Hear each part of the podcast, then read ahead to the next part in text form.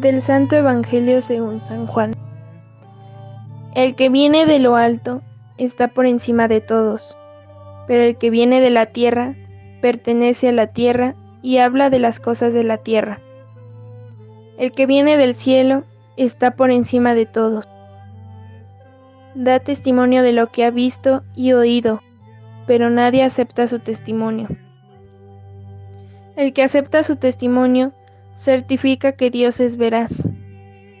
Aquel a quien Dios envió habla las palabras de Dios, porque Dios le ha concedido sin medida su espíritu. El Padre ama a su Hijo, y todo lo ha puesto en sus manos.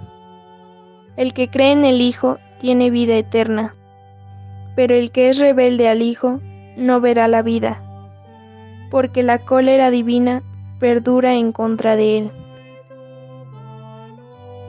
Palabra del Señor.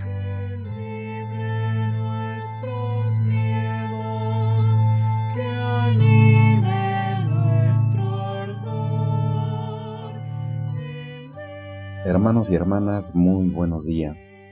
Esperando estar gozando de las maravillas o bendiciones de Dios, del resucitado Dios siempre nos bendice. ¿Se acuerdan? Espero no estar olvidando esta verdad absoluta, porque esto sí sería grave en nuestra vida. Como continuación de la reflexión del jueves pasado, hablaremos sobre el testimonio de Jesús, el testimonio de los apóstoles, por tanto, del testimonio de nuestra Madre, la Iglesia Cristiana Católica. Para esto debemos saber que el testimonio de los apóstoles y de nosotros como Iglesia Cristiana Católica que somos es el mismo.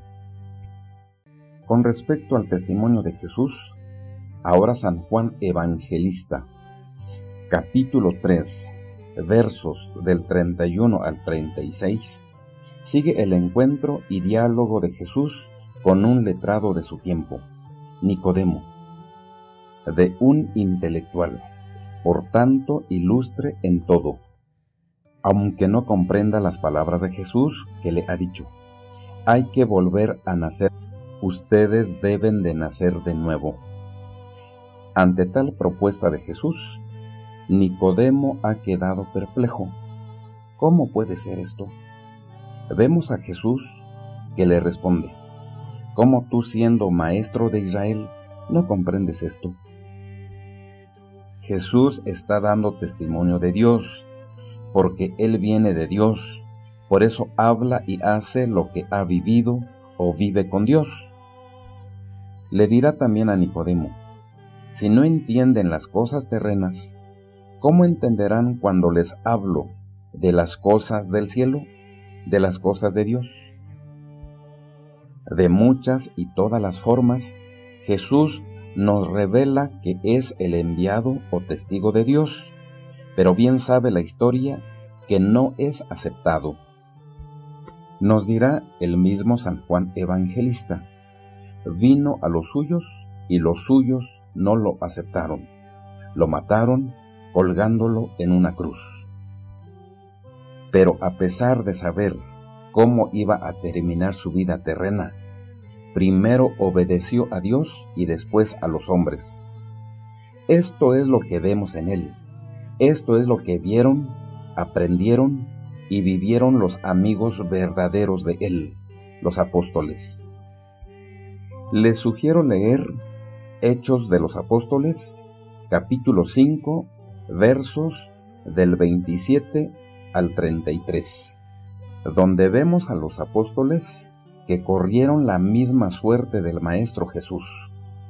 Ser amigo y seguidor de Jesús entonces es saber que no te irá bonito y cómodo. Es compromiso y sacrificio, entrega diaria en un tiempo y lugar reales.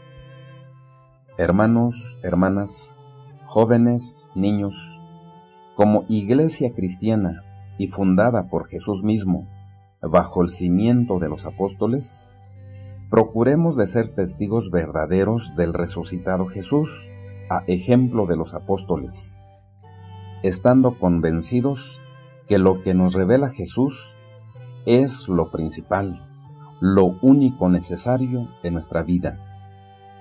Ha habido muchos maestros falsos en todos los tiempos, que engañan o confunden al hombre, que se autonombran Mesías, salvadores del hombre, que no es cierto.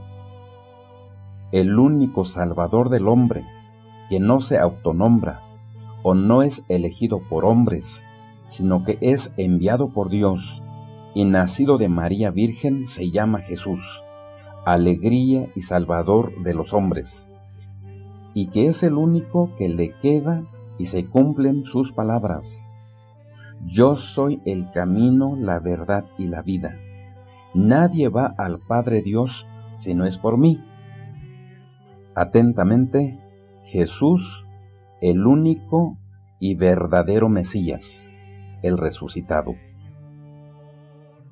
Les recuerdo, hermanos y hermanas, que el jueves próximo hablaremos de la Sagrada Eucaristía, como ya se ha anticipado. Espero contar con su gratísima presencia. Hasta pronto.